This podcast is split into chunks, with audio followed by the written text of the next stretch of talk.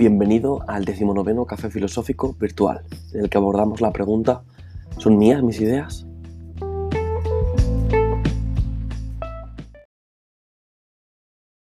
Bueno, pues damos la bienvenida al Café Filosófico número 19, en el que abordamos un tema la mar de interesante que se intentó elegir algunas veces por Monse, pero no lo consiguió hasta esta vez, esta vez es pasa, que es el que vais a ver en la pantalla, pero lo leo para quien nos escucha por el podcast. Son mías mis ideas.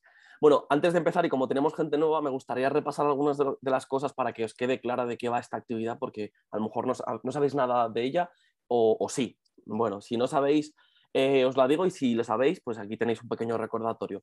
Esto no es un seminario de filosofía ni una, ni una, pretensión de clase eh, magistral de filosofía.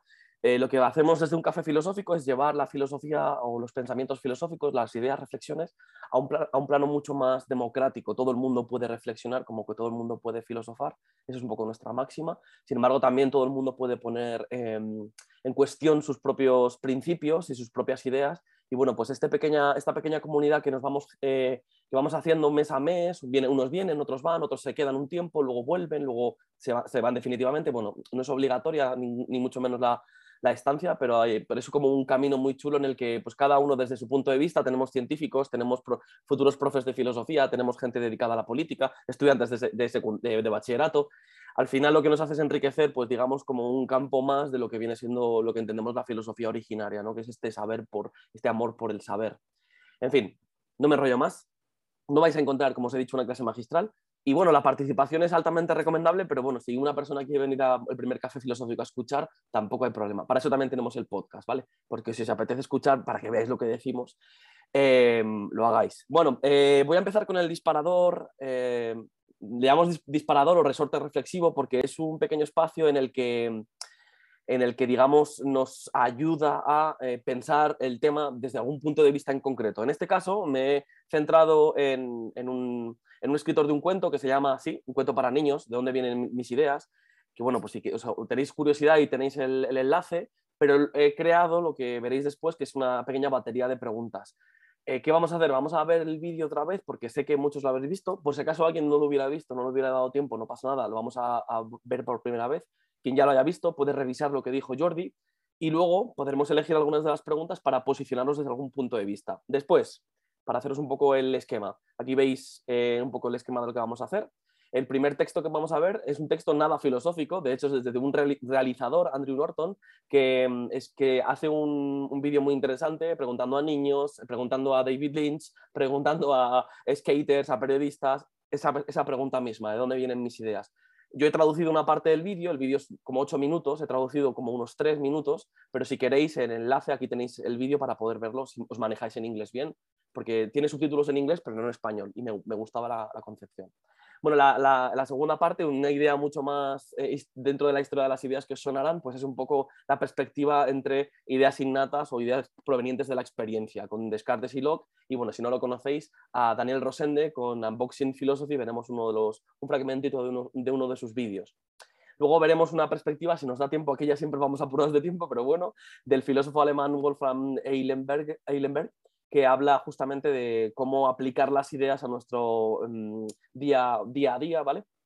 Y por último, eh, como Fernando Sabater, que aunque no sea santo de mi devoción, pero bueno, la verdad que este texto es bastante interesante, eh, habla de la idea como un trabajo de la muerte. Y bueno, no os quiero hacer mucho más spoiler, pero sí daros un poco de hype, como dicen los jóvenes. Y vamos a empezar entonces con el, disparador, ¿vale? Vamos a poner los cinco minutitos hasta el 5.33 creo que es, o 5.03, déjame que lo revise, 5.34 y pasamos a las preguntas. Me gustaría empezar mi charla ah, con un cuento, un cuento de Jordi Cebrián, un cuento de 100 palabras justas. Y dice así, su padre intenta convencerla de que no hay monstruos en el armario y ella hace que sí, que sí, que lo comprende. Que si su papá le enseña que no hay nada con dientes ni ventosas detrás de las puertas de madera, ella dormirá tranquila, teniendo dulces sueños, que es lo que todos los papás quieren que tengan las niñas bonitas. Así que su papá la tapa y le da un beso. Y ella, ella espera un poco a levantarse y abrir las puertas del armario. Pues claro que hay monstruos y debe alimentarlos, si no cualquier día de estos hambrientos van a devorar a su padre, que no los ve.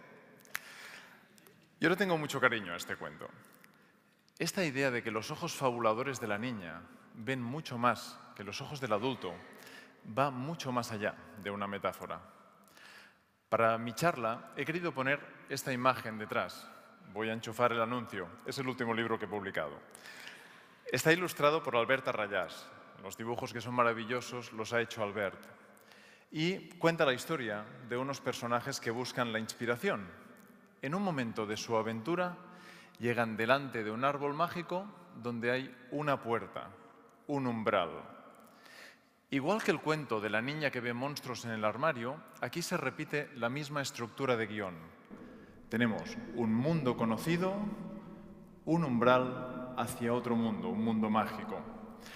Esta estructura la habéis visto en centenares de cuentos, historias y mitos. Es una estructura arquetípica. Hay muchas maneras de leerla. Por ejemplo, el mitólogo Joseph Campbell decía que ese es el mundo ordinario y cuando cruzamos el umbral entramos en el mundo mágico o mundo de la fuerza magnificada. Desde una mirada más psicológica diríamos que es una metáfora del consciente y del inconsciente. Si retiramos las humanidades del aula, les estamos robando a los niños y a las niñas un patrimonio ancestral que les pertenece. Pero además, les estamos quitando el lenguaje, los lenguajes que van a necesitar para cruzar el umbral hacia ellos mismos. Hoy en día la fabulación, la poesía, se vive a veces como un arte menor, esa cosa rara que hacen los de literatura algún día en clase. Sin embargo, me gustaría contar tres anécdotas para que se vea la importancia vital de estos idiomas. La primera es de Víctor Frankl, Víctor Frankl fue un psiquiatra nacido en Viena, judío, capturado por los nazis y llevado a diferentes campos de concentración, donde le mataron a sus padres y a su mujer embarazada.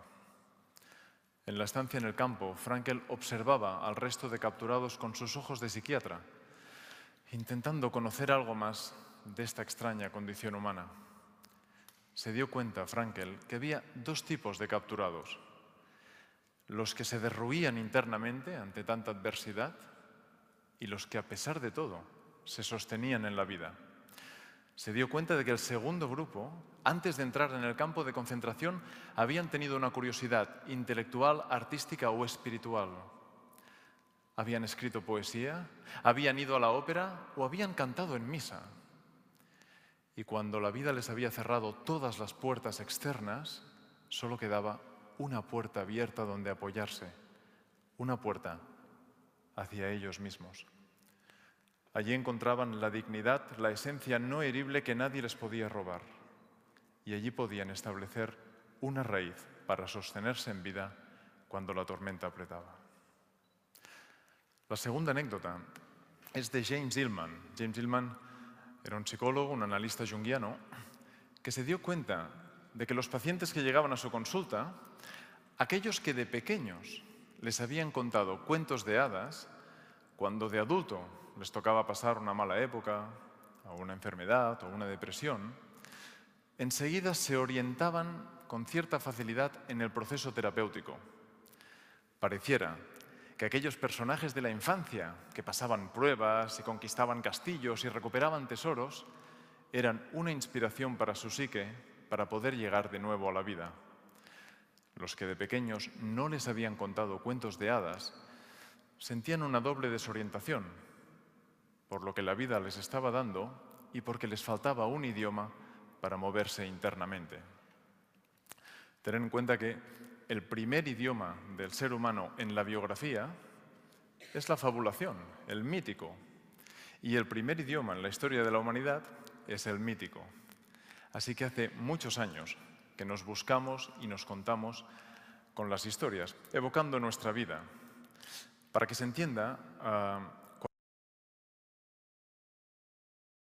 Perdón, que me he silenciado. Ahí lo voy a dejar y me vais a permitir que la primera intervención se la deje a Monse, que no está con nosotros, pero eh, porque es un tema que ella había elegido. Me ha mandado un email expresamente para, que, para saber si, o sea, si podía participar. Así que con mi voz eh, os, la, os, lo voy a leer y os voy a proyectar después las preguntas del disparador eh, reflexivo. Mm, bueno, dice, he visto el vídeo que nos has mandado, me ha emocionado. Yo creo que el arte como conexión eh, y en la narración textual, visual, sonora como herramienta para explicarnos. Como no quiero dejar de participar de alguna manera en el café, te envío mi eh, contestación a alguna de las preguntas. Tenemos ideas cuando llegamos, eh, cuando llegamos, nacemos o las vamos conformando cuando crecemos. Somos un recipiente vacío que se va llenando o algo anterior, preexistente a nuestros pensamientos e ideas. Piensa un feto y si piensa, ¿cómo lo hace? qué hay antes de que se produzcan estas construcciones mentales. Dice ella, si partimos de la premisa de que somos un recipiente que llenar, nuestras ideas solo van a ser el resultado de aquellas que nos han ido vertiendo en nuestra mente. Y desde esta perspectiva nunca van a ser las nuestras, sino que serán las de otros. En este sentido, y enlazándolo con el vídeo, creo que lo que al final nos va a permitir elaborar nuestras propias ideas serán aquellas herramientas que vayamos adquiriendo paulatinamente, entre otras, como señala Jordi a menos, nuestra capacidad de narrar y nuestra capacidad para bucear dentro de nosotros mismos. Tal vez precisamente por eso, por estar más conectados con la capacidad de fabulación y con el inconsciente, los niños son grandes generadores de ideas y sobre todo grandes generadores de preguntas. Siempre comento esta experiencia personal porque para mí fue muy reveladora. Hace unos años fui catequista, vaya por delante, que tras la experiencia dejé de serlo. En, mi grupo de niños de 11 años había dos, Santiago y Esteban. Esteban y Santiago siempre se enfadaban conmigo porque intercambiaba sus opiniones. Y aún hoy no sé quién era cada cual. Tampoco volví a verlos. Que no dejaban de cuestionar todo lo que les contaba. Yo era muy joven todavía, pero no seguía... Em, pero no me cuestionaba nada de lo que estaba diciendo. Simplemente para mí era así. Me, había dicho, me habían dicho que era así y sin embargo al escuchar a esos niños fui consciente de que si yo seguía contándoles y diciéndoles que las cosas eran como venían en el catecismo, en realidad solo estaba imponiendo una manera de interpretar la realidad, los estaba llenando con mis ideas en lugar de, de, que ellos pudieran desarrollar sus ideas propias. Y también fui consciente de que conforme vamos avanzando en edad, que cada vez cuestionamos menos lo que nos cuentan es algo como mecánico. Nuestro recipiente se va llenando y dejamos de conectar con nosotros mismos y al final acabamos pensando lo que los demás quieren que pensemos. ¿Por qué pasa esto?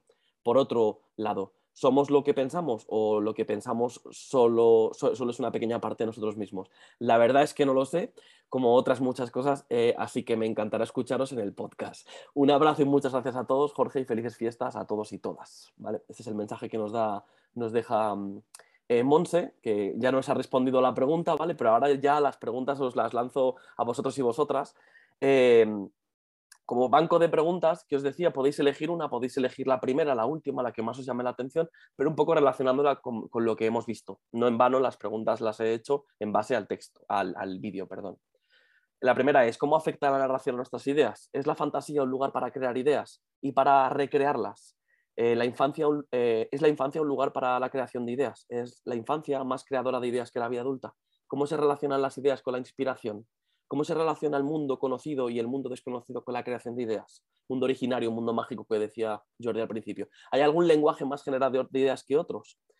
Eh, por lenguaje no me, refiero a lengua, ¿no? me refiero al español versus el inglés, sino lenguajes corporales o, por ejemplo, a la escucha, la oralidad o lo escrito. ¿Es la narración eh, o, las ideas aquella raíz que nos ata nuestra identidad? ¿Cómo afecta la narración fantástica en nuestro proceso de curación de lo difícil? También lo dice Jordi en algún, al final del vídeo. Bueno, como no, lo he dicho al principio y sé que tenéis gente nueva, pues sabéis que para participar podéis levantar la mano virtualmente en reacciones. Está el, si clicáis, eh, buscáis, os aparecerá una ventanita y si hay orden, porque esto lo utilizo básicamente por si no hay orden y para saber el turno de palabras, pues podéis pues, levantar la mano o desmutearlos. ¿Quién quiere empezar? ¿Quién le gustaría empezar por alguna de las preguntas señaladas?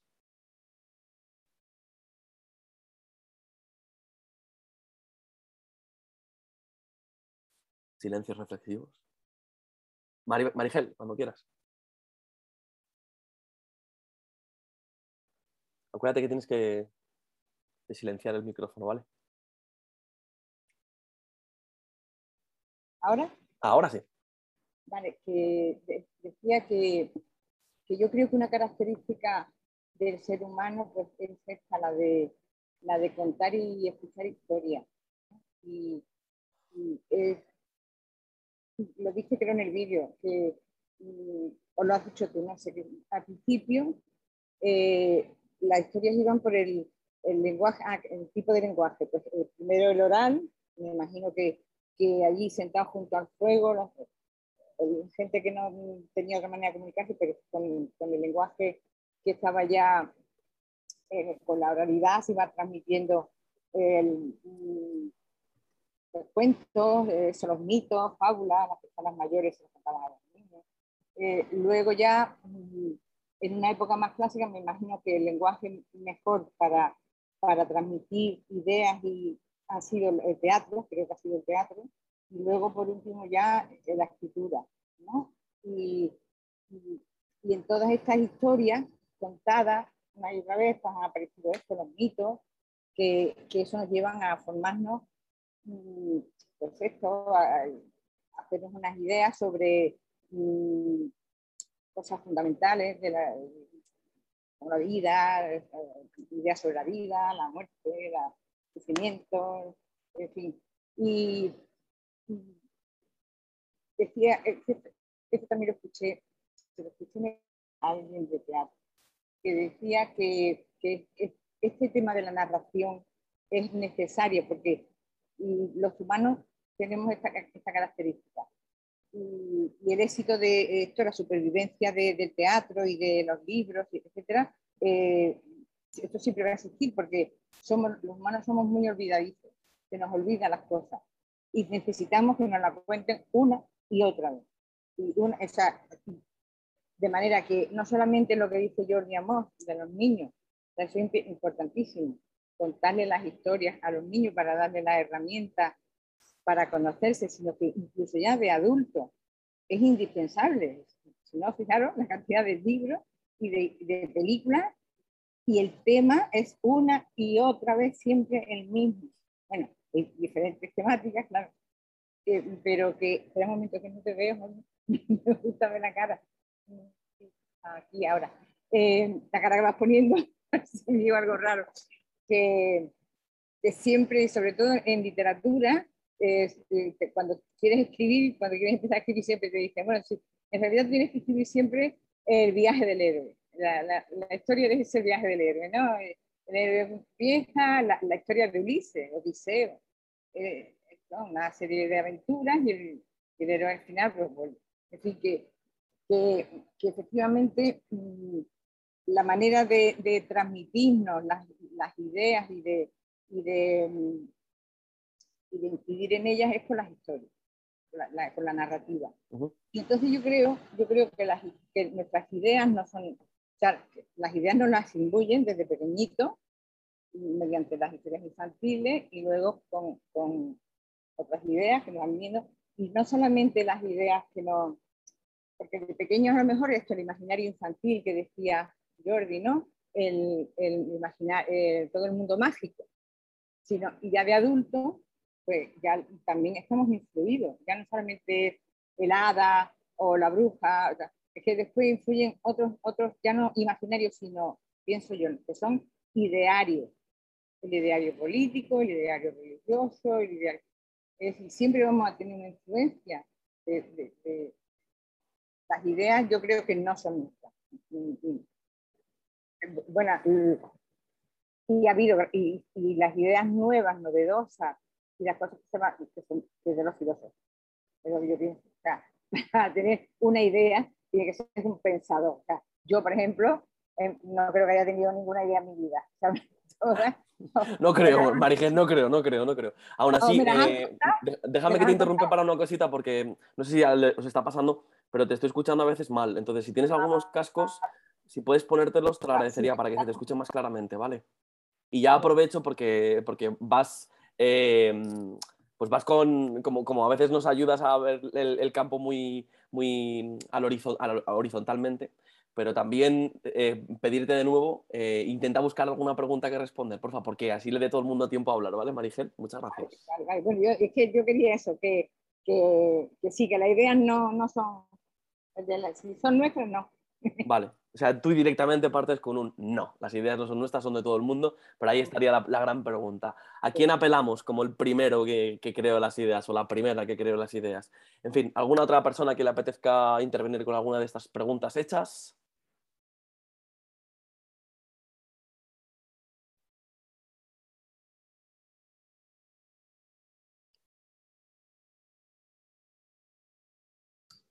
Pues yo mismo. Sin problema.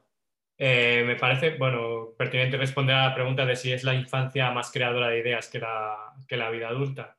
Eh, yo considero que, bueno, sí que es cierto que puede ser que sea así, pero también es trasladable el concepto de infancia al resto de las edades de la vida, en el sentido de que sí que puede ser que sea más creadora de ideas porque eh, desde un punto de vista constructivista, lo dado, o sea, el conocimiento ya adquirido, pues es menor. Entonces, eh, quizás el poder de transformación que tengan ideas nuevas, pues no es tan grande o no, o no se puede contemplar desde ese punto de vista. Pero sí que es verdad que eh, la relación que se establece, no como un cajón desastre en la mente donde echar todas las mentes, que, todas las ideas que tenemos, sino más eh, en cuestión sistémica, como que si se formase una red de todas esas ideas, ahí sí que es más interesante a lo mejor entender que la mente del adulto puede asemejarse bastante a la de un niño cuando se produce eh, un distanciamiento o distensiones entre lo nuevo y lo ya dado, entre, entre un conocimiento que disloca o transforma el conocimiento que tú ya tienes y que te produce pues, transformaciones, te produce construcciones, por así decirlo, de alguna manera. ¿Y cómo? Porque a mí siempre me llama mucho la atención que normalmente siempre tenemos una, una visión bastante... Hables al final de que tal vez podemos fijarnos que el ser humano, el, adulto tiene una semejanza con el niño, pero también, o con la niña, pero también es habitual que, que, que solemos hablar de la infancia como aquel lugar en el que, pues, eh, o sea, como de manera bastante infructuosa, es como, bueno, déjalo, solo son niños. Es como, nada, estas historias son de niños. O sea, que solemos minimizar o infravalorar algunas de las historias que tienen o incluso vivencias que para un adulto son como, bueno, eso lo he vivido y ya no me, ya no me afecta tanto. Pero, pero para ellos no, para ellos son muy significativas o que esas experiencias les generan cierta inspiración o que, que tal vez una experiencia le genera una idea nueva que, que, solemos banalizar como en la vida adulta. ¿Por qué crees, Rafa, que, que tendemos el adulto Em, a, minimizar el impacto de la experiencia del niño o lo que hace o dice o cómo vive. ¿Por qué crees que suelen ocurrir ese tipo de, mm, posiciones?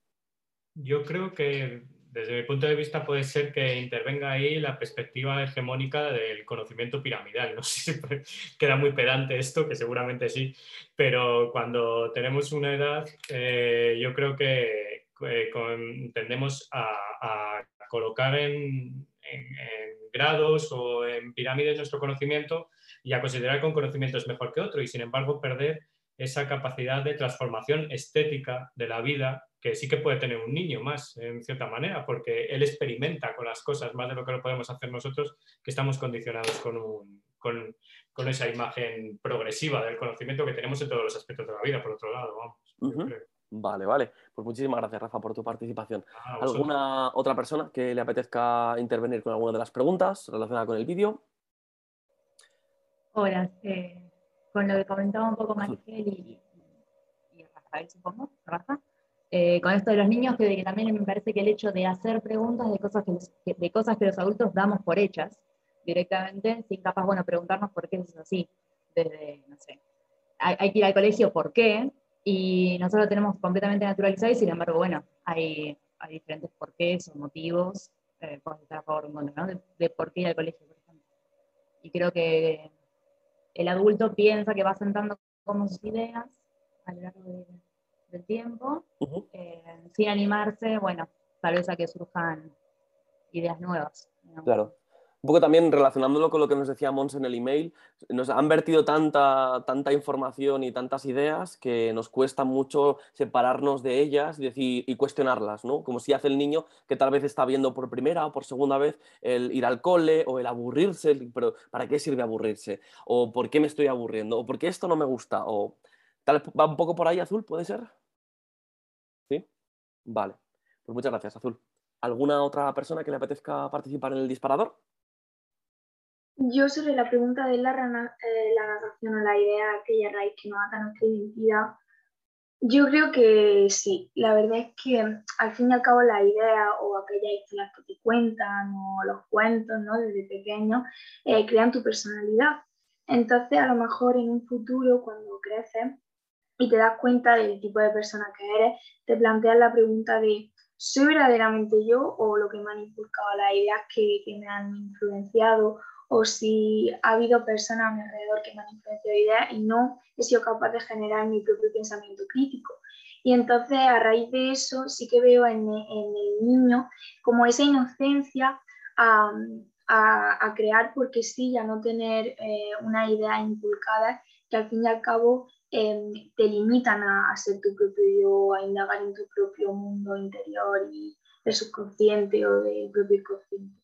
Uh -huh. O sea que el niño tiene esa capacidad, o sea, la fantasía relacionada o la plasticidad le permite generar una identidad propia que se va dando cuenta con poco a poco y que permite cuestionársela también, ¿no? Tal vez en la vida adulta esto no pasa tanto. Bueno, tú todavía eres jovencita, pero ¿tú crees que cuando seas más mayor te, te cuestionarás eh, quién eres tú y cómo te han conformado las ideas de sí, yo que, sí, yo creo que actualmente me lo planteo porque hay varias cosas que hacemos muy naturalmente, que las tenemos tan eh, automatizadas en, nuestro, en nuestras rutinas que no nos damos cuenta que a lo mejor en otras culturas o en otros diferentes, en diferentes personas no son tan comunes.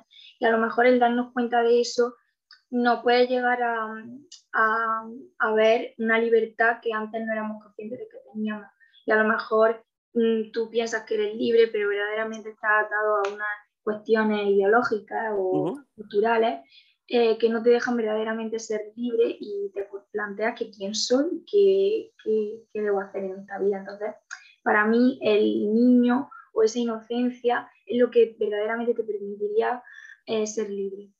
Muy bien. Y por eso creo que es tan importante. Muy interesante. También es verdad que en relación con lo que decía, nos decía Marigel, que es verdad que cuando somos pequeños eh, leemos, o nos cuentan más bien eh, historias, a veces para infundirnos la idea de miedo o la idea de amor, amor, amor incondicional de tu madre, o qué es eh, ser papá, o qué es tener un trabajo.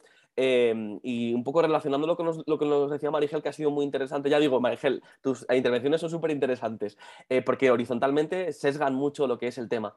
Y has hecho un salto muy interesante también, porque has hablado de, desde la narración a la ideología. Es como, parece que el cuento se repite en adultos, pero de manera distinta. Entonces, claro que no está bien pegar a una persona que es pobre, claro que no está bien odiar a una persona solo por su género, claro que no está bien. Entonces, nos lo cuentan y a veces, pues sí, nos parece muy bien, o no, no nos la planteamos, o como muy bien dice mm, Rebeca, tenemos suficiente pensamiento crítico como para considerar que esto está, esto está acorde a mi, a mi alineación de principios y valores, o tal vez esto no. ¿Alguna otra persona más que le apetezca intervenir en, en este pequeño calentamiento?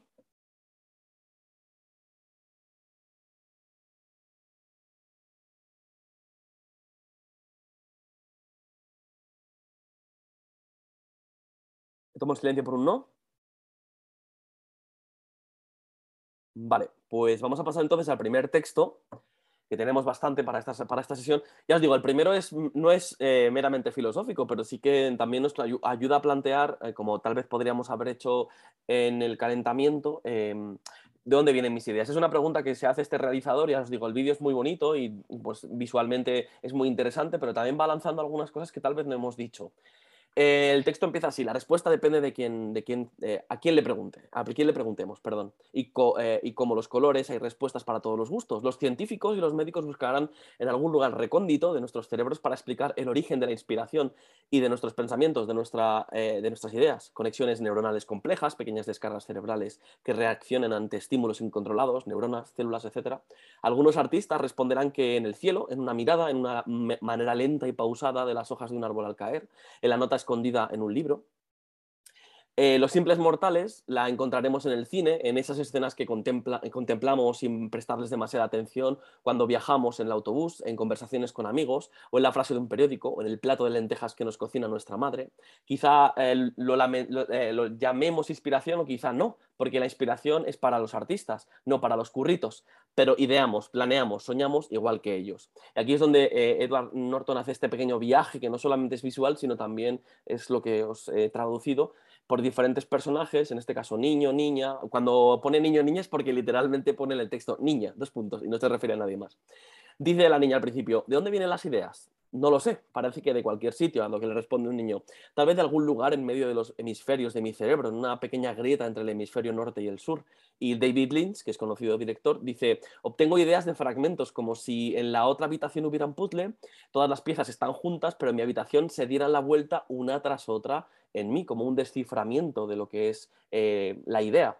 Luego un hombre anónimo dice las ideas están en todos lados, pero son el corazón de la mayoría de las cosas. Pueden rastrearlas, puedes rastrearlas en algo más, es decir, como que siempre queda en algo o en alguien, que es una cosa que ha salido antes, como esas ideas que se van heredando una mujer que decía, pienso que pueden ser realmente pequeñas, pueden eh, ser un encuentro casual, una frase en una historia, una pelota amarilla botando eh, calle abajo, un hombre luego responde, un banco para un agradable paseo, como complemento a esto, en cosas pequeñitas. Una mujer dice, mirar por la ventanilla de un tren viendo una solitaria silla del jardín, entrar en la biblioteca y mirar que, a, alguien o un libro, un niño dice solamente mirar un camión de basura y decir, mm, Úrsula, que aquí ya indica 12 años, dice, pienso que cuando tienes una buena idea, esto es el tipo de sensación que llamamos inspiración. Aquí la conexión ya ha salido varias veces, es decir, tener una idea con tener inspiración. Luego, si queréis, podemos abordar un poco más en esto. El Robert Kurwitz, periodista, dice, no creo que la inspiración sea el punto de partida, creo que quizás sospecho un poco de la idea, de esta idea al menos como si al principio no hubiera nada y entonces fue la luz. No creo que haya tenido esa experiencia y que otra gente haya dicho que, ha tenido esa experiencia. No, no, puedo, no creo que pueda creerles. Lo que te pone en marcha es más bien como un picor, como un, mm, y es un picor de preguntarse, preguntarse, preguntarse, preguntarse, preguntarse. Lo dice literalmente. ¿eh? Y dice, mm, lo tengo no veo la inspiración en ello. Es decir, para este periodista, la inspiración, mm, de la inspiración no nace la idea, nace del trabajo constante y del cuestionamiento constante. Sin embargo, eh, Chuck Close, que es un artista, dice, eh, siempre dijo que la inspiración es para los amateurs. Para el resto de nosotros aparece eh, y nos ponemos a trabajar. cada gran idea sale del trabajo. Todo, si te sientas y esperas a que un rayo de luz te golpee, ahí falta una letra, el cráneo puede que nunca tengas una buena idea. Y Tracy Clayton, que es un podcaster, dice, creo que para mí es mayormente relámpagos. Creo que mi cerebro es como un gran paisaje de cosas totalmente aleatorias, a menos que algo llame mi atención, nunca lo veré. Como que tengo todo repleto de ideas, pero nunca destacan, ¿no? Hasta que algo la golpea. Puedo hacer eh, una lluvia de ideas y puedo esbozar y dejar la lista, eh, dejar lista la habitación para que la idea entre. Es como una metáfora pero hasta que la idea no está lista, no se revela a sí misma y estaré ahí sentada. Eso sí que ella sí que lo relaciona más con, la inspiración. Y por último, un profesional de skateboard dice, la mayoría de la gente empieza imitando algo, pero entonces se convierte en lo suyo, porque no tenía la habilidad de imitarlo con precisión. Es decir, empieza imitando a alguien a quien admira o a quien le gusta y sin embargo, como no le puede imitar exactamente, acaba haciendo su propio estilo.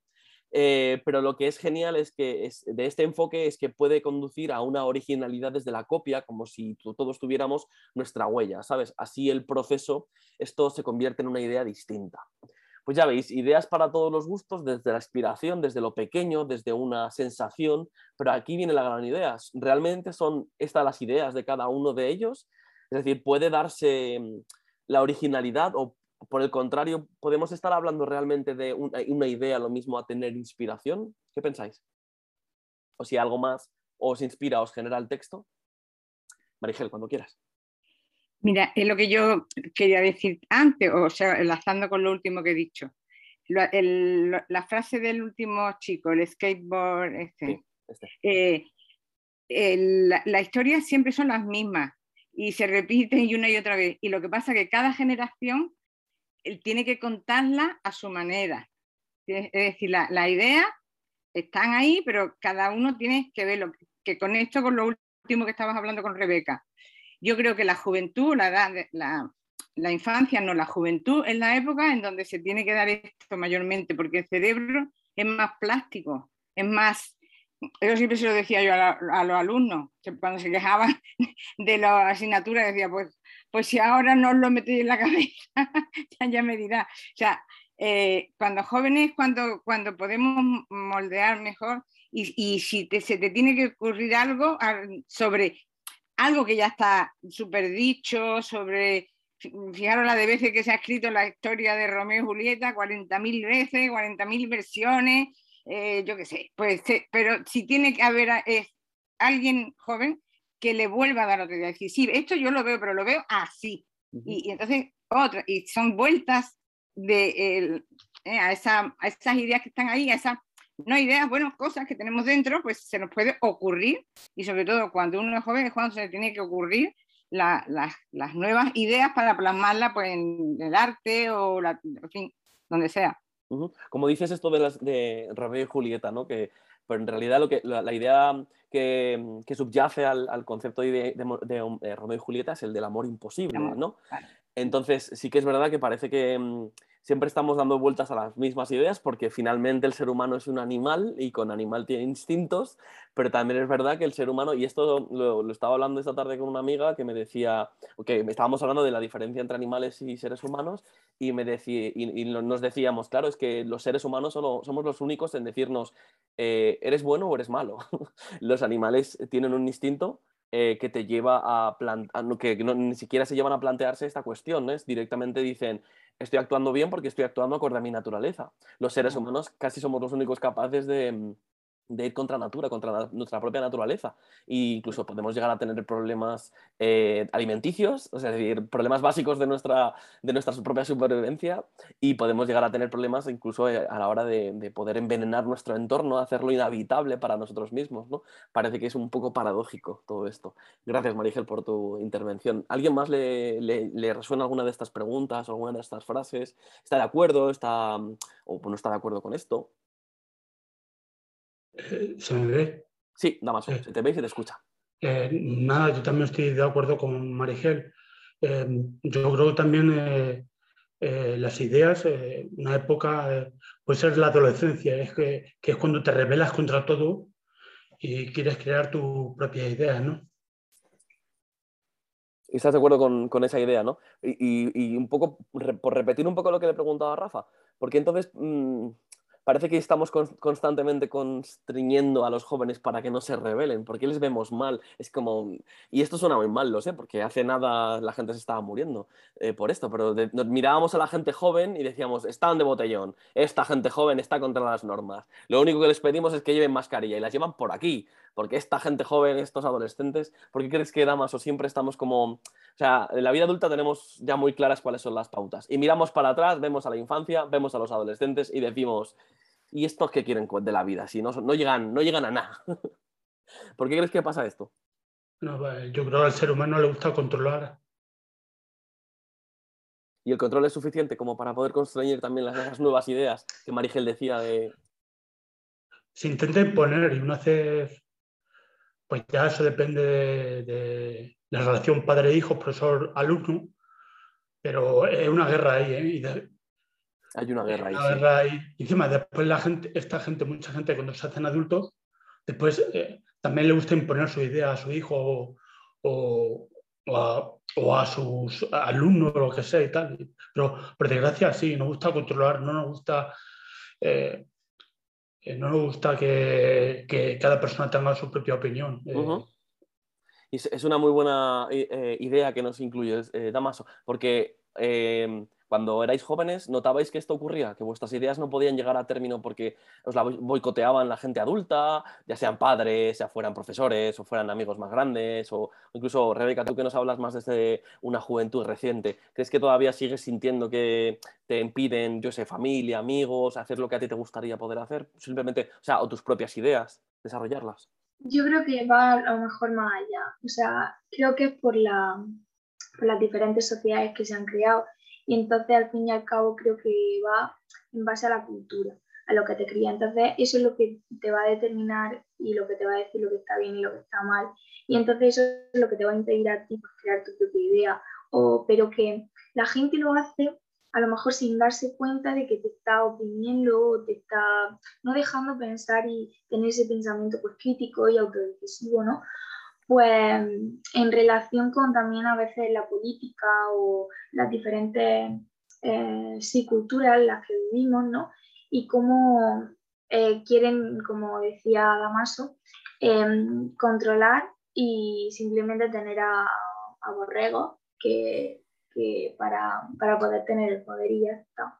No, no quieren otra cosa. Entonces, en la sociedad actual sí, sí que, que lo estoy viendo todavía más esa radicalización de los sistemas políticos también en cuanto a sus ideales y imponerlos sin, sin, nada más que imponer su poder y ya está. Ya, e introduces dos elementos también interesantes que acaban de salir, como el del borrego, como el que sigue ideas sin cuestionárselas de ninguna manera, pero también como estas disciplinas de partido, las cuales tienes que seguir si quieres formar parte de mi club o de mi grupo ideológico y, y a veces en muchas ocasiones eh, tal vez pecan de justamente este poco, este poco pensamiento crítico del que antes nos ayudaba a verlo Monse, también Marigel, es decir, eh, tenemos las ideas dadas, eh, muchas ideas dadas, algunas que se renuevan o que se reoriginan con la gente joven, como decía Marigel, pero también tenemos ideas que las aceptamos como, como dadas o no, o existen ideas que no aceptemos porque sí. Eh, ¿Creéis que ocurre que hay alguna idea que creéis que jamás vamos a aceptar em, como una idea, al menos para que pueda ser valorada? ¿O creéis que todas las ideas aquí, al final acaban siendo valoradas por, el, por la sociedad?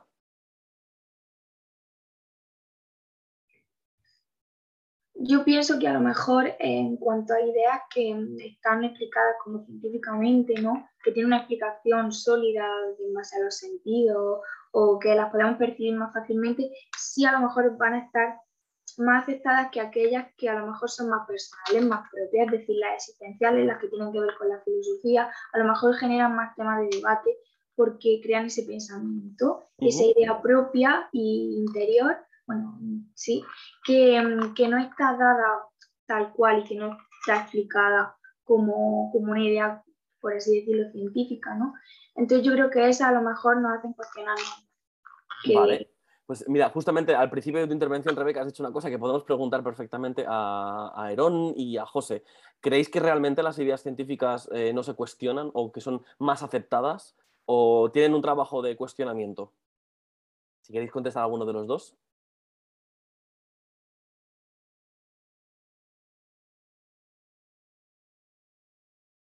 Lo mejor no están. bueno, sea como sea. Si nos escucháis, luego, luego lo volveré a repetir. Ay, sí, José, perdón. Y Diana, luego después. Hola, es que. ¿Hola? hola, hola. Sí, sí, perfecto. Es que he cambiado justo de, red y no sabía si se me oía. Eh, nada, yo iba a decir que yo creo que las ideas científicas son precisamente las más cuestionadas de todas. Porque la gracia de la idea científica es que tenga un consenso con, toda la comunidad. O sea, no basta con que alguien lo piense, a alguien se le ocurra algo eh, y simplemente sea algo innovador, sino que tiene que tener sentido y tiene que estar, digamos, corroborado por otras personas. No sé si lo he dejado un poco claro. Sí, sí, perfectamente. Es mi idea, ¿eh? ¿No podría, darse, ¿No podría darse, José, que entre un grupo de colegas científicos dijeran, venga, vamos a dar esta idea como válida a ver si el resto de gente la acepta? Eso podría darse en ciencia a lo mejor para un poco mm, cuestionar eh, que no todo el pensamiento o no todas las ideas científicas que nos vienen tienen que estar eh, asumidas como tal, por ejemplo, y me imagino, estas últimas ideas que, estas últimas eh, eh, investigaciones que se han estado dando relacionadas al COVID, que íbamos un paso por delante, un paso hacia atrás, que íbamos cuestionándolos todo, ¿no crees que a lo mejor puede haber un grupo de personas que diga, vamos a inventarnos una cosa, a ver si todo el mundo se lo cree? claro, claro. Esa es precisamente, o sea, la ciencia lo que busca es evitar eso, intentar evitar eso en la medida de lo posible, que llegue o eso, una persona o un grupo de personas eh, y, trate de hacer pasar como verdadera o como interesante una, una cosa que luego no, no, lo sea. Vale, muchas gracias, José. Diana, cuando quieras. Pues acaba de responder la persona anterior. Yo iba a decir lo mismo, es decir, una idea científica es tan cuestionable como, como cualquier otra idea. Mm, es decir, lo bueno que tiene la ciencia es que se revisa y se vuelve a revisar y se vuelve a, a descubrir cosas nuevas y se vuelven a plantear cosas que ya se han planteado. Eso es lo bueno que tiene la ciencia y por eso evoluciona. Pero bueno, como la persona anterior ya ha contestado lo mismo, pues ya está. Bien, bien, no, está bien. De hecho, vuelves a darle una vuelta de tuerca que no está del todo mal. Gracias. Eh, Diana, Marigel, cuando quieras. Mira, es que yo, yo creo que aquí, con respecto a Rebeca, se ha producido una confusión. Eh, ella mm, no ha querido decir eso. O sea, la contestación de José y de Diana es así. precisamente la ciencia es lo, más contrastado. O sea, no se emite un juicio científico hasta que no está contrastadísima, o sea, que hipótesis, comprobación, vuelto otra vez. hasta que no está todo comprobado. Eh, lo que se refería, Rebeca, creo yo, es que por, la por el tema de la juventud, eh, cuando seas joven, a ti lo que te, impiden más es que le des vuelta a ideas que no sean las científicas, sino de las otras, de las morales, de las filosóficas. Y ahí es donde ahí le, le aprietan más a la juventud, le constriñen más. No, a, los grupos sociales que dominan, le da igual que la gente piense que el teorema de Pitágoras es así, De, eso no. Lo que no quieren es que piensen eh, lo que quieren es llevarlo, llevarlo como borregos por una senda. Y eso es lo que mucha juventud se revela. Y, y, yo personalmente, mm, como sabéis que he sido profesora, yo confío muchísimo en la juventud. Creo que es la mejor época para cuestionar las cosas, para, para revelarse. En fin, si no te revelas y no te haces cosas cuando eres joven, ¿cuándo lo vas a hacer? Bueno, mm, después también, pero bueno. Después también, sí. Pero bueno, ven, ven, ya han salido algunas ideas que... Cuando eres joven tienes más ¿Tienes más, perdona, Marigel? ¿Qué has dicho? No, que, eso, que, que, cuando eres joven tienes más fuerza, ¿cuándo lo vas a hacer entonces? Eso sí, eso sí. Bueno, si os parece, vamos a pasar al siguiente, un poquito más de, índole filosófico, que ya os sonará si habéis eh, tenido bachillerato o con, filosofía. Y bueno, pues ya sabéis que en la época moderna hubo ese gran eh, eh, cambio epistemológico, giro epistemológico, en el cual pues, pasamos de la, una edad media en la que pues, se reflexionaba acerca de la cuestión de Dios, del alma, de la inmortalidad, incluso del sexo de los ángeles, pero hubo una revolución científica que también permitió, a la, al menos a la cultura occidental, empezar a cuestionarse eh, otros, otros preceptos o tal vez en lugar de eh, preguntarnos qué es Dios o que somos, inmortales o podemos eh, justificar la existencia de Dios, que ya hicimos en otro café filosófico, más bien empiezan a, volver a preguntarse ideas relacionadas con cómo puedo conocer o de dónde vienen mis ideas. Hay un gran choque de, dos, grandes puntos epistemológicos o de teoría del conocimiento que son, por un lado, los empiristas ella, pues seguramente que, os, suena Locke y su tabula rasa, o Hume, eh, y también por otro lado los, los racionalistas, Descartes, Malebranche, Wolf incluso, que, y todo llega a sintetizarse con Immanuel Kant como uno de los grandes eh, filósofos de la modernidad que finaliza la modernidad y, e inicia un nuevo periodo, como esa transición. Incluso el, mismo Descartes, en la época en la que vive mucho, vive mucho en la bisagra entre el periodo medieval todavía que existía una especie de, mm, de respeto absoluto por la iglesia, en el que se habían dado condenas eh, a quema de la hoguera a, científicos que habían intentado pues, eh, retar las tesis que ya estaban dadas en la Biblia. Pero bueno, lo que nos interesa un poco de este pequeño texto, o de al menos este pequeño vídeo que vamos a ver, esa es una pequeña introducción que se hace de lo, que mismo, lo mismo que estoy diciendo, es esto. Por un lado, las ideas racionales y por un lado, las ideas em, eh, empíricas. Las ideas racionales, para filósofos como Descartes, serían aquellas que se diferencian de las, como siguiendo un poco su, su em, sus eh, tecnicismos de las ideas em, adventicias o facticias. Adventicias son las que vienen del entorno y las facticias son las que vienen en la, imaginación, que para Descartes no son ideas, son ideas que tenemos que tener en cuenta, pero no son realmente las ideas que nos dan un conocimiento claro y distinto, siguiendo también su terminología, eh, entonces él se fía mucho de las ideas innatas, que son las ideas que ya están impresas en nuestra mente y que, o en nuestra alma, mejor dicho, y que son aquellas que nos muestran cosas como, por ejemplo, que Dios existe, pero bueno, eso no es, no es tema para, para el de hoy. Claro, la propuesta de Descartes es muy interesante porque él intenta justificar el, único, el, único, conocimiento válido es el conocimiento racional y en concreto estas ideas innatas. ¿Y cómo lo quiere hacer? Intentando buscar un conocimiento que ya está dado la ciencia y que tiene mucha, eh, mucha preponderancia en su época e intentando hacer una analogía, por ejemplo, con el conocimiento matemático. Claro, el conocimiento matemático no hace falta ir al mundo exterior, al menos en el conocimiento matemático de su época, porque Descartes era un gran matemático, em, para poder darse cuenta que, se puede avanzar eh, en este conocimiento. Eh, claro, pero no, solo, no todas las ciencias, o al menos como nosotros entendemos el concepto de ciencia de hoy, solamente pueden ser investigadas de manera racional. John Locke, el filósofo empirista, que además es uno de los padres del contractualismo y también es defensor de la propiedad privada, bueno, tiene también mucha, mucha historia que contar, pero, pero John Locke le plantea estas, estas cuestiones que luego Leibniz, otro filósofo racionalista, nos voy a dar mucho más la chapa, lo siento, cuestionará, cuestionará de Locke, pero lo más interesante es esto, es que él hace una diferenciación de cómo vienen las ideas y vamos a verla a través de este pequeño vídeo muy, muy, muy breve de Unboxing Philosophy, que si no lo conocéis, a Daniel Rosende como hemos hablado de otros, mm, merece la pena conocerle. Os dejo un momentito con él y luego pasamos a comentarlas. ¿Qué, ¿Qué es el racionalismo?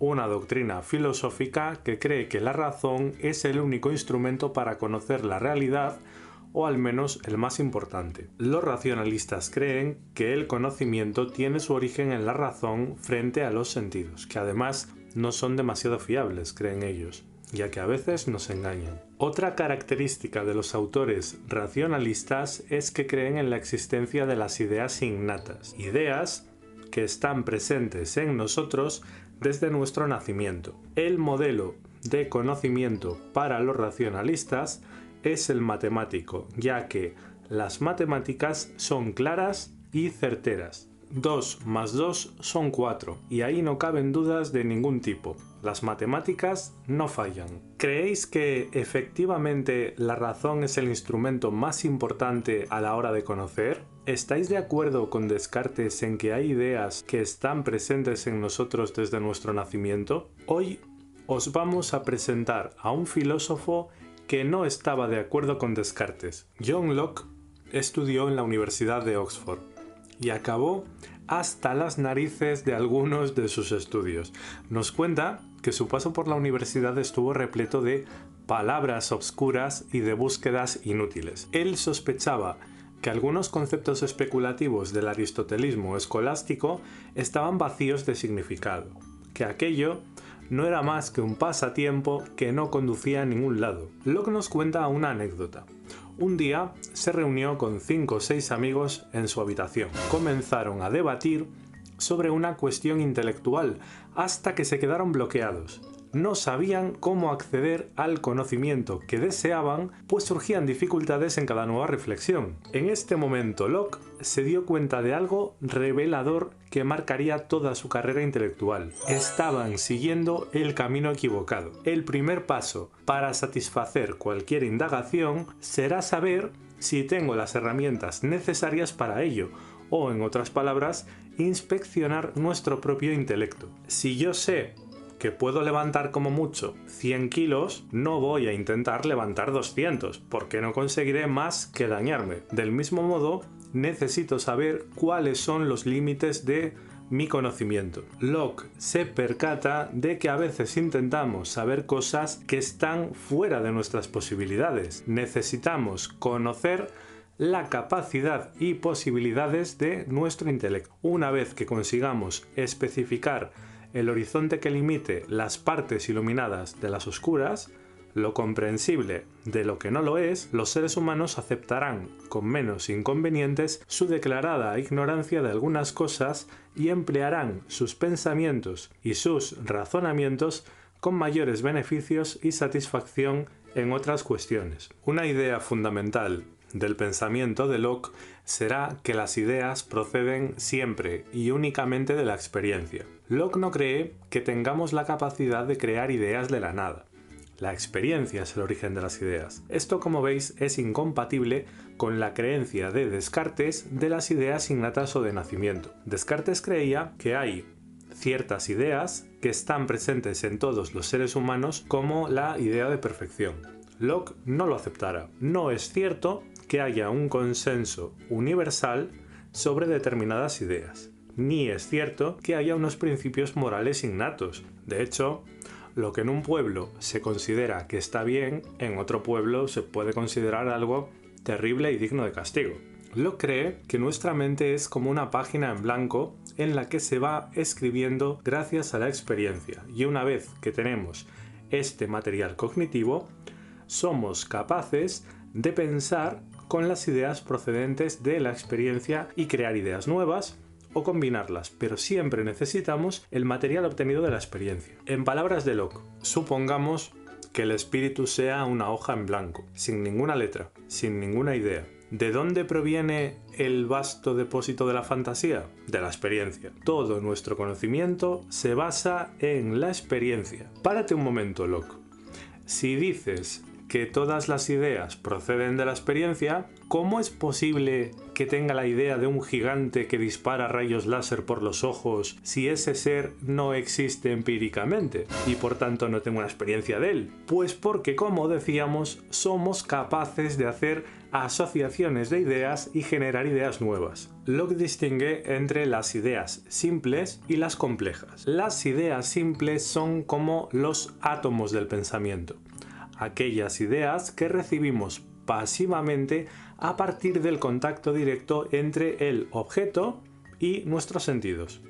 Por ejemplo, el color rojo. Las ideas complejas son una combinación de ideas simples. No estamos ya ante un solo elemento, sino ante un conjunto de elementos. Aquí no vemos solo el color rojo, aquí vemos un edificio con sus diferentes elementos, entre ellos el color rojo. Mientras que en las ideas simples recibimos pasivamente el conocimiento, en las ideas complejas nuestra mente es activa. Cuando ves una ventana, una puerta, un tejado y unes todos estos elementos y los agrupas bajo el concepto de edificio, tu mente como ves está trabajando activamente. Hay tres grandes tipos de ideas complejas. Las relaciones, los modos y las sustancias. Esta parte es un poco liosa, así que para explicarla vamos a pedirle a la pareja Pepe y Laura que nos ayuden. Aquí tenemos al primer elemento Pepe y aquí al segundo elemento Laura. Al confrontar estos dos elementos, nuestro intelecto hace todo tipo de comparaciones. Fijaos, Laura es más lista que Pepe, Pepe es más alto que Laura. Este será el primer tipo de idea compleja, la relación. Locke denomina modos a las ideas complejas que no subsisten por sí mismas.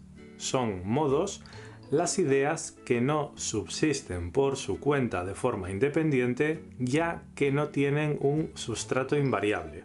¿Qué? Pongamos un ejemplo. El amor entre Pepe y Laura no subsistiría si no fuera por los elementos Pepe y Laura. Si alguno de los elementos no está, se acaba el amor. Se requieren los dos. ¿Que Laura deja a Pepe o Pepe deja a Laura? Pues el amor Pepe-Laura se acaba. Este es el segundo tipo de idea compleja.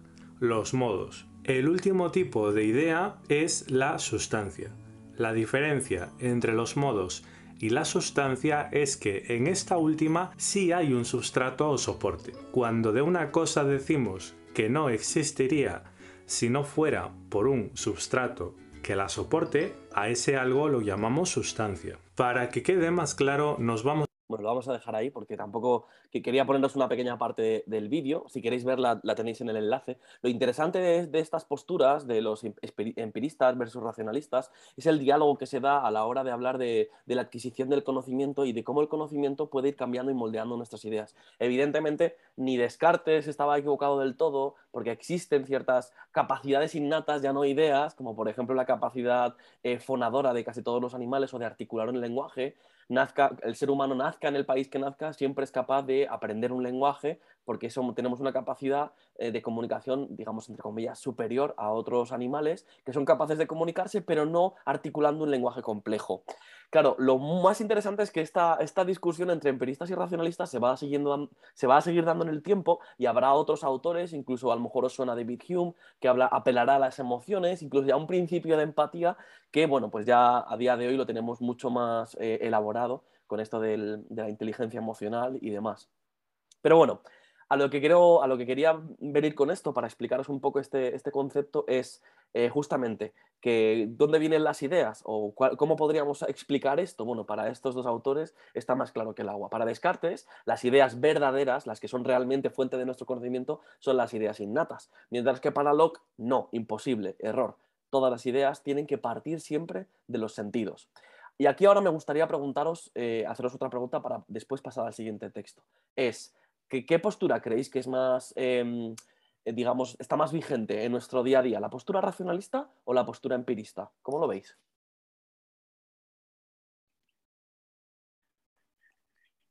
Yo no sé si puedo hablar. Es que más que es que es porque no encuentro la mano, ¿eh? no porque. No te preocupes, Rafa, cuando quieras, sin problema. Yo considero también la misma opinión y sobre todo en lo que acabas de argumentar, referido pues a lo mejor a las aportaciones que ha hecho Chomsky respecto a la facultad del lenguaje, esta que sí que es cartesiana en ese sentido. Entonces sí que considero que los dos tienen parte de razón, claro, cómo no.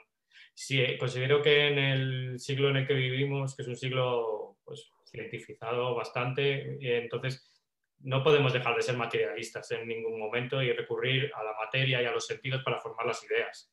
Pero sí que es verdad que eh, existe un componente de trascendentalidad que, volviendo a lo que se ha dicho también, tiene que ver con ese aspecto de la frontera, de dónde está la frontera de nuestras ideas. Y ahí es donde surge la trascendentalidad, desde mi punto de vista, que no es únicamente remitible a los sentidos, desde mi punto de vista. ¿Cómo, definirías tú, perdona Rafa, que te he interrumpido? Sí, sí, no, pero sí. ¿Cómo, definirías tú esto de la trascendentalidad, por si alguno no lo entiende? Sí, bueno, pues cuando tus ideas ya están, eh, no están fundamentadas únicamente en la experiencia, quiero decir, son ideas que son, eh, que son formuladas por ti mismo y que tienen que ver, en cierta manera, con, con aquello que, es, que en un primer momento resultaba indeterminado o subliminal y se te aparece a la mente de una manera pues, clara y distinta, como decía Descartes, pero pero teniendo en cuenta que, existe siempre una base material, claro, que no podemos renunciar a ella. Un poco relacionándolo con, esto que hemos leído antes al principio, que decía una, una, persona, es como si yo tuviera un montón de ideas, pero que no se encienden hasta que algo no, la, no le impacta, y hablaba de un relámpago, ¿verdad? Entonces sería algo así como lo que podríamos llamar como una intuición. Es algo subliminal, pero cuando ¡pum! se me enciende, ah, aquí tengo una idea. Eso sería la trascendentalidad. Sí, es aquello que también lo que comentabas tú antes, que es lo que decía Kant, que son esas cosas que no podemos llegar a conocer porque trascienden nuestra facultad de conocerlas, pero que son innatas al ser humano, que, que son son, son inseparables de la naturaleza del ser humano. Sí, sí más, más, para que, más que de esto que estábamos discutiendo Rafa y yo, si tenéis curiosidad, eh, esta discusión que hay epistemológica en la modernidad es súper interesante, cómo culmina con Kant, o cómo intenta Kant, como decía muy bien antes Rafa, intentar dar una respuesta a estas dos posturas enfrentadas entre racionalistas o innatistas y, y, empiristas, ¿no? que es apasionante y la verdad que digamos que es como el, el germen de un cambio, un giro epistemológico que nuestra sociedad ha cambiado gracias también en parte a estos autores. ¿Alguna otra persona que le apetece? Ah, sí, sí, Rafa, dilo, dilo, En este sentido, eh, una corriente de pensamiento que es muy interesante es el empirismo trascendental de Delis, que se basa bastante en, este, esta consideración. De pues mira, Rafa, hazme un favor y como siempre pido a todas las personas que nos hacen alguna referencia que está fuera del café, si no te importa luego, me mandas una referencia, yo que sea un libro, un texto, para ponerla en el, en el blog y que si alguien quiere saber algo más, le clique en ella, ¿vale? Perfecto, sin problema. Gracias, Rafa. ¿Alguien más le apetecería o le, nace algo de esta corriente o quiere responder a la pregunta de qué postura de las dos creéis que tiene más vigencia a día de hoy? ¿O por cuál os decantaríais? Damaso, Damaso, cuando quieras. Eh, ah. Ya se te escucha. Eh, se me escucha. Es que, eh, yo tengo una duda. ¿Y de ahí natas puede tener alguna relación con la genética? Es decir, muchas veces la genética no influye eh, eh, bueno, a mí me acuerdo cuando era pequeño o tal, eh, eres igual de cabeceta que tu madre. tienes esta característica de, tu padre. No sé, pregunto, ¿las innatas tiene que ver con... Vamos, con, innatas con, también con influencia genética? No sé, es que tengo una duda ahí. Sí, sí, sí, no, y está, es, muy pertinente, súper pertinente para lo que estamos discutiendo. Yo creo que la, la, relación que hace Descartes, al menos con las ideas innatas, él también se refiere al lenguaje. Eh, eh, podría darse, pero desde un plano un poquito más posterior, ¿no? Como, como eh, esa, esa, esa, génesis que tenemos con nuestras familias, o sea, esa mm, ramificación arbórea, incluso si queremos llamarlo así, de cómo nos parecemos a unos a otros, cómo pensamos de una manera muy parecida o cómo actúas de una manera muy parecida a cómo actúas tus padres. Pero, mm, pero, cuando nos referimos a ideas innatas es mucho más descarnado incluso el asunto. Es que los seres humanos, según Descartes, nacemos con ideas ya eh, al momento de nacer, antes incluso de nacer, ya están esas ideas en nosotros y solo tienen que como, como quedarse, diría yo. Pero mira, Eron ha levantado la mano y lo mismo eh, puede acompañar esto algo más. Eron, cuando quieras. Y si tienes alguna duda más, eh, Damaso, puedes volver a, levantar la mano. Em, nada, era un comentario muy breve hace, perdón por haber estado desconectado antes, pero es que José es mucho más activo y mucho más ágil que yo hablando, así que le dejo a él que cuando interpeléis a alguien, pues eh, de los dos, pues que conteste él. Y sobre lo que estabais preguntando justo ahora mismo, Em, no estoy seguro que la respuesta sea genética. De hecho, hay que tener mucho cuidado cuando se dice que la genética puede estar detrás de estas cosas. Porque es que al final, como un cajón desastre, es una respuesta comodín. Hace mucho tiempo ya leí, no me acuerdo de la referencia, que las ideas se transmiten de forma lamarckiana. Seguro que a todo el mundo se acuerda de Darwin, pero poca gente se acuerda de, de, de Lamarck, que le precedió y que hablaba ya también de evolución de aquella forma. No cuajó a nivel biológico, pero aparentemente las ideas sí evolucionan de forma lamarckiana. ¿Esto qué significa? Y significa, eh, por ejemplo, que se copian de, formas muy peregrinas, muy sofisticadas, muy sutiles y, y, no se transmiten o no siguen las mismas reglas de selección que, la genética. Eh, no quiero alargarme más, pero bueno, si queréis buscar más, pues eso sobre la evolución y transmisión de las ideas en un marco lamarquiano está interesante. Entonces, eh, Eroni, solo por complementar un poco lo que has dicho, eh, que vayamos una y otra vez re replicando los mismos temas, como decía Marigel, el amor, el miedo, no sé qué, siempre que se vayan repitiendo las, eh, las ideas, esto hace que realmente las ideas vayan mejorando, o sea, vayan como renovándose y, y como en espiral mejorando, digamos, de un, desde un sentido dialéctico. Yo, yo, diría que las, las, ideas existen porque funcionan.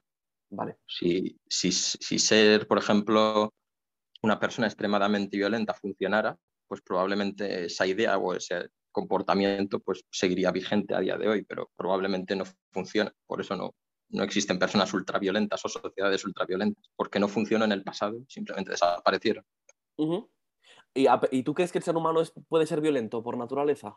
Así como las es, hasta ahora es una cosa que lo que pasa que no quiero inter, no quería interrumpir al principio porque si no al final te vas a sensación de que no avanza la, la, cosa y me gustaría llegar algún día al final de, de, los temas que te preparas que para eso gastas tu tiempo hemos llegado hemos llegado alguna vez pero por ejemplo se dice que las ideas llenan a una persona como si la persona no cambiara cuando le llenan esas ideas y yo creo que va de las dos partes o sea o se dicen no las ideas o son mías o son de los demás pero no es no, no, pueden ser las dos cosas. Al mismo tiempo, una idea te llega a ti, pero es como si tú ya fueras un recipiente completamente sólido. Yo me lo quiero imaginar algo así como un recipiente más flexible que puede cambiar Ajá. y que al mismo tiempo cambia cuando recibe ideas y cuando las propaga a su vez y puede al mismo tiempo deformarlas cuando lo hace. Es una cosa un poco más dinámica y mucho más eh, flexible. Entonces, eh, ser violento puede ser violento, pero también puedes aprender a que ser violento está mal, entonces uh -huh. puedes tener las dos ideas a la vez. Sí. Y, y, eso, pues, digamos, vale, sí tienes la idea dentro innata de que a lo mejor, pues, llevas la mala hostia metida en el cuerpo, pero al mismo tiempo, pues dices, hombre, pero quiero hacer amigos. Entonces, a lo mejor una cosa es incompatible con la otra y las dos ideas están dentro de ti. Por eso también la idea del contenedor que pueda ser flexible y que una idea a lo mejor pesa más que otra. Mm. Eh, no quiero alargarme más, que quiero llegar hasta el final. No, pero está, está, muy bien, está muy bien. ¿no? Es decir, acaba, acabas de ampliar el concepto, al menos un concepto mucho más mental de una, un recipiente que va llenándose de ideas, pero que es mucho más plástico el recipiente de lo que pensamos. Me gusta. Marigel, habías levantado la mano, pero la has bajado. No sé si quieres intervenir. Sí, solamente era decir, preguntar, bueno, lo Herón, que me parece. Entonces, eh, en cuanto a las ideas, somos más lamarquianos que darwinianos, entonces, ¿no? La función es la que hace la función es la que hace la idea. O sea, vale, si vale, la aceptamos como idea y si no, pues no vale, ¿no? ¿Es lo que dice? Vamos, digo, es lo que yo he entendido. ¿eh? Sí, sí, por contrarréplica, Yaron, si quieres eh, intervenir y si no, continuamos. Sí, bueno, por resumir, eh, o sea, Lamarck, a diferencia, Lamarck que precedió a Darwin decía, por ejemplo, que las jirafas tenían el cuello alto simplemente porque lo estiraban mucho. Eso, eso, eso la, la, idea a nivel biológico no cuaja, porque entonces uno tendería a pensar, ¿y por qué siguen naciendo mujeres vírgenes? ¿no? Entonces, a nivel biológico eso se descartó rápido, pero a nivel de ideas eh, aparentemente funciona, en tanto la evolución como la transmisión de ideas. Creo que estaba pensando ahora, la referencia la leí en alguno de la colección Metatemas, de un autor bastante prolífico que murió recientemente, que se llama Jorge Wagenberg, y que a lo mejor eh, luego te puedo pasar alguno de los tres libros que recuerdo de él que, y en alguno de ellos menciona este tema. Genial, perfecto. Pues como hemos dicho a Rafa, si nos pasas la referencia, así podemos seguir complementando y leyendo acerca de esto. Vale, pues si os parece, eh, vamos a seguir con el siguiente texto. Este texto, como os decía, es de un filósofo alemán que se llama Wolfram Ellenberger. Eh, que escribe Tiempo de Magos y que le hacen una entrevista a la BBC súper interesante acerca de justamente qué hacemos con las ideas filosóficas. Un poco para dar este cambio paradigmático, este salto paradigmático del que hablábamos antes, incluso que, que Marigel nos decía, ¿no? del paso de la idea a la ideología. Sí, una filosofía no deja de ser un conjunto de ideas más o menos conectadas sistemáticamente, pero claro, la filosofía, todo el mundo tenemos una especie, digamos así, de filosofía de vida. Pues bien, leo un poquito el cachito de la entrevista que le hacen, que me pareció bastante eh, interesante, y dice así, la presencia de la filosofía en nuestra vida cotidiana es más común de lo que creemos, así lo asegura el filósofo alemán, que hemos mencionado antes, un apasionado en analizar la conexión de las ideas filosóficas con situaciones de la política, cultura y el deporte. Es importante entender, esto ya lo dice el propio filósofo, entender que la filosofía se trata de la vida cotidiana, no es solo un estudio académico, es una manera de entender nuestra propia existencia. Y esto es clave para todos, todos tenemos una filosofía, está implícito, no hay forma de vivir una vida como seres humanos sin tener una filosofía, que encierra ideas muy generales de quién soy, eh, quiénes son los otros y cómo fueron las acciones en el pasado y cómo serán en el futuro. Así que la idea de que la filosofía se puede aplicar a la vida cotidiana no es tan así, sino que la filosofía ya está ahí, siempre estuvo con nosotros y solo tenemos que tener en claro dónde está y cuándo sucede. Un ejemplo puede ser una frase muy común, estoy seguro de que todo estará bien. ¿Qué significa, eh, ¿qué significa estar seguro? ¿Cómo sabes que estás seguro? ¿Existen razones? ¿Cuáles son las instancias que te hacen decir todo lo que estará bien? ¿Hay algún antecedente que funcione como guía en la historia? Así que en estas seis eh, palabras, estoy seguro de que todo estará bien, puedes tener una idea muy general de quién eres, en qué crees y de qué trata eh, y de qué se trata lo que dices. En cualquier conversación que tenemos podemos descifrar esto muy fácilmente. Claro, aquí le podríamos decir al filósofo, a este filósofo, pero no todo el mundo se para a descifrar eh, estas preguntas o no de una manera más detenida. En cualquier cuando vamos a un bar, pues normalmente tendemos a tener conversaciones una tras otra sin pararnos tanto. Finaliza un poco esta entrevista, dice, en, héroes del, los héroes del libro son cuatro filósofos en los años 20, son muy especiales porque para ellos la conexión con la vida cotidiana, los problemas diarios, las relaciones amorosas, las dificultades monetarias estaban muy atadas al desarrollo de sus ideas filosóficas. Y es por esto que fueron filósofos en el verdadero sentido, porque para ellos no había separación entre la ciencia y su propia existencia. Ellos evitaron esa división y reforzaron las conexiones que son tan importantes para la filosofía. Y esto en muchas ocasiones un poco nos podemos hacer como la, el mea culpa de los que nos dedicamos a la filosofía, porque tendemos a pensar mucho en la filosofía como ese desarrollo idético, eh, histórico, que, que, empieza con los primeros presocráticos. Sin embargo, se nos, se nos tiende a olvidar en muchas ocasiones cómo, la filosofía está en, mucha, en, conexión con nuestra vida y por ende con las ideas que componen nuestra vida. Por ejemplo, quiénes somos, pero también eh, realmente estoy enamorado de mi pareja, o realmente me apasiona mi trabajo, o cómo quiero morir, que me gustaría, me gustaría trascender de alguna manera mi vida y así. Bueno, eh, ¿cómo hacemos con las ideas filosóficas? Es un poco la pregunta. ¿Os nace algo con este texto? ¿Queréis comentar alguna de las cosas? Este ejemplo que nos pone el filósofo alemán.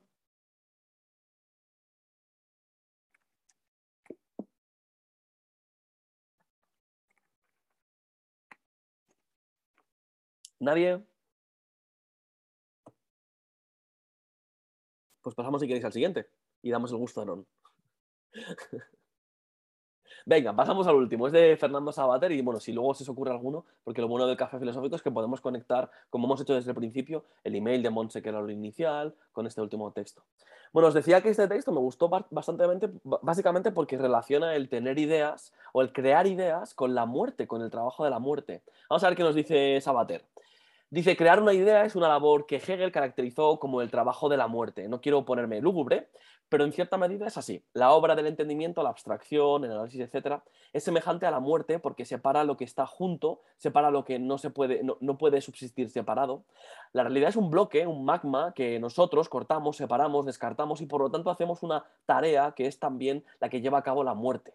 La muerte destruye lo individual, lo perecedero se queda con los géneros, nos destruye a cada uno de nosotros y se queda con los seres humanos, con la humanidad. Los humanos siguen y nosotros no, nos morimos. Eh, los perros siguen y Rintintín se muere. Las cosas concretas desaparecen y en cambio los lo, demás continúa. Estamos acostumbrados a sustituir en, nuestra casa un peine viejo por un peine nuevo, la lavadora vieja por una lavadora nueva, un iPhone viejo por un nu- nuevo modelo, porque continúa el modelo, continúa la idea, pero desaparecen los objetos particulares. Esa es la tarea de la muerte, es al final de cuentas la tarea del pensamiento. La tarea del pensamiento es buscar lo que dura, lo que permanece, descartando lo que muere, lo que perece, lo individual. Aristóteles decía, no hay pensamiento en lo individual, solo pensamiento, eh, el pensamiento es de lo general. Podríamos preguntarnos, ¿por qué no hay pensamiento de lo individual? ¿Por qué el pensamiento mata a lo individual? Lo hace desaparecer, eh, eh, lo hace desaparecer para quedarse con la categoría.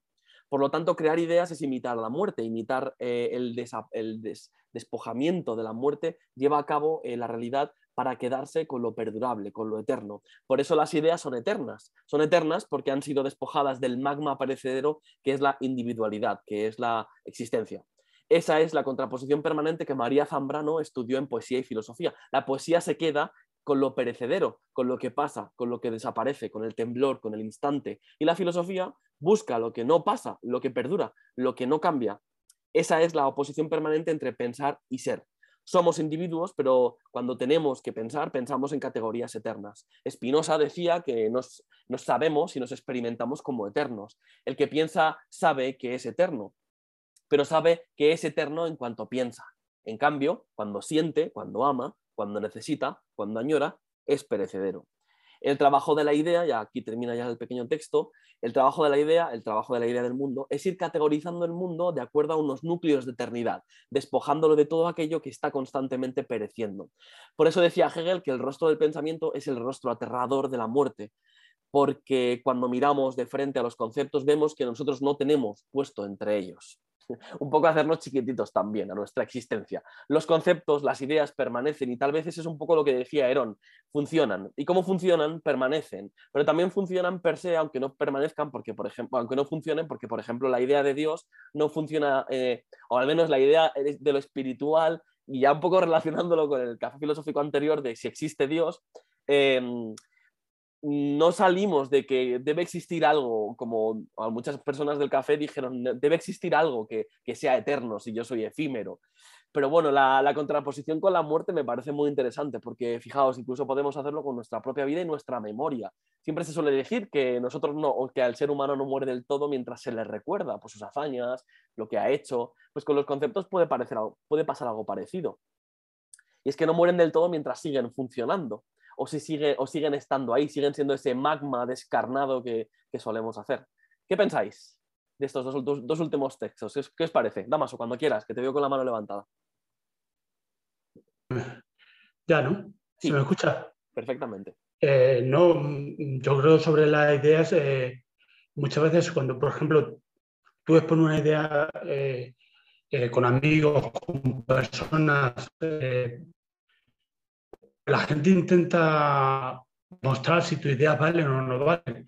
Entonces, eh, como, eh, a, a, las personas yo creo que el pensamiento le gusta mucho decir, ¿tienes razón o no tienes razón? Si tienes razón, tu, tu idea va a continuar, es decir, eh, todos los amigos que esté debatiendo sobre esa idea le va a parecer bien, pero si tu idea no, no funciona, pues la gente va a decir, mira, no vale, tienes que cambiar tu forma de pensar o tener otras ideas.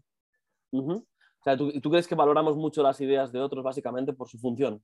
Incluso... No, eh, yo creo, bueno, yo lo veo de un, punto de vista muchas veces hasta en, hasta en una opinión así de ideas que son muy sencillas en, un debate entre amigos, lo que sea, a ver quién tiene, a ver quién tiene razón, como imponiéndose, ¿no? Como, a ver, yo, yo si tengo más razón que tú es porque soy más inteligente que tú, eh, es como quedar por encima también, ¿eh? Eh, yeah. También, ¿no? Eso ha pasado muchas veces, ¿no? Y lo veo muchas veces en debates en la televisión. Estás equivocado porque yo tengo razón por tal cosa, pues tú no tienes razón por la otra, tal. Ya. Eh, sí, que luego también hay un elemento de poder que también suele aparecer en las ideas de a ver quién queda por encima de los demás cuando exponemos una idea, ¿verdad? Sí, sí, sí tiene, creo, sí, sí. vamos, creo que la verdad que dices cosas con mucho sentido relacionado con eso. Bueno, ¿qué pensáis el resto de, de lo que se ha dicho de este? Adelante, eh, Rafa. Yo eh, no puedo estar más en desacuerdo con Sabater, como en muchos aspectos de, de la vida. No sabes cuánto me gusta esto. porque sí que considero que la sociedad eh, que, en la que vivimos, gobernada por el sistema económico en el que estamos, sí que ejercen todos los aspectos conceptuales de la vida como un panóptico, ¿no? Están vigilando siempre lo que vamos a decir, lo que no vamos a decir, nos condicionan en ese sentido también. Pero el papel de la filosofía no es esto. El papel de la filosofía no es crear conceptos eternos, ni el papel de la filosofía es precisamente la creación de conceptos y es precisamente trabajar en ese aspecto de, crearlos, de innovar, de, transformación, no, no de mantenimiento del status quo, vamos, me parece a mí. No, creo, creo que está equivocado Sabater una vez más. bueno, pero lo, sano de la filosofía es justamente esto, que podamos decir, creo que te equivocas y creo que te equivocas en esto. bueno, él, podría él podría decirte que finalmente lo que queda es un sustrato de ideas, un sustrato idético y al final es la sociedad la que determina, ¿no? O quiere decir que es verdad que en muchos, en muchos sentidos muchas ideas van perdurando o como decíamos antes, o como decía Marigel, con el eterno amor de Romeo y Julieta, pues sí, podemos hablar ahora de Romeo y Romeo, pero el amor sigue estando ahí, un amor imposible, un amor que sea difícil, o que... pero como la idea de amor parece que permanece, ¿no? Y podemos decir es mía, o yo la hago mía, como decía también Marigel, y los jóvenes la renuevan y la cambian, la diversifican, pero la idea de amor sigue, ¿no? Sí, pero la función, o sea, verlo desde este punto de vista pragmático, creo, si lo entiendo bien, eh, no, no es la función más importante de la filosofía para mí, yo creo. Desde mi punto de vista. Entonces la función más importante sería la de rebelarse contra la idea dada y contra el status quo. Yo considero que sí. Puede haber otras, pero creo que hay otras disciplinas de conocimiento que se encargan más de esa visión pragmática y lo puede hacer muchísimo mejor que la filosofía, yo creo. Muy bien. Pues muchísimas gracias, Rafa. ¿Alguna otra perspectiva de estos últimos textos que hemos, que hemos dado que se apetezca comentar?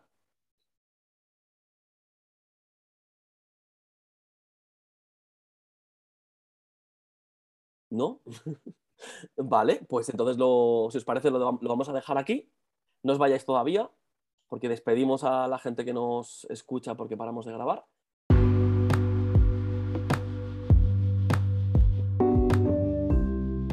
¿Te has quedado con ganas de más? Pues entra en nuestras redes sociales o en Coine Filosófica, en nuestro blog, Facebook, Twitter o Instagram. Y también puedes acceder a nuestro canal de YouTube.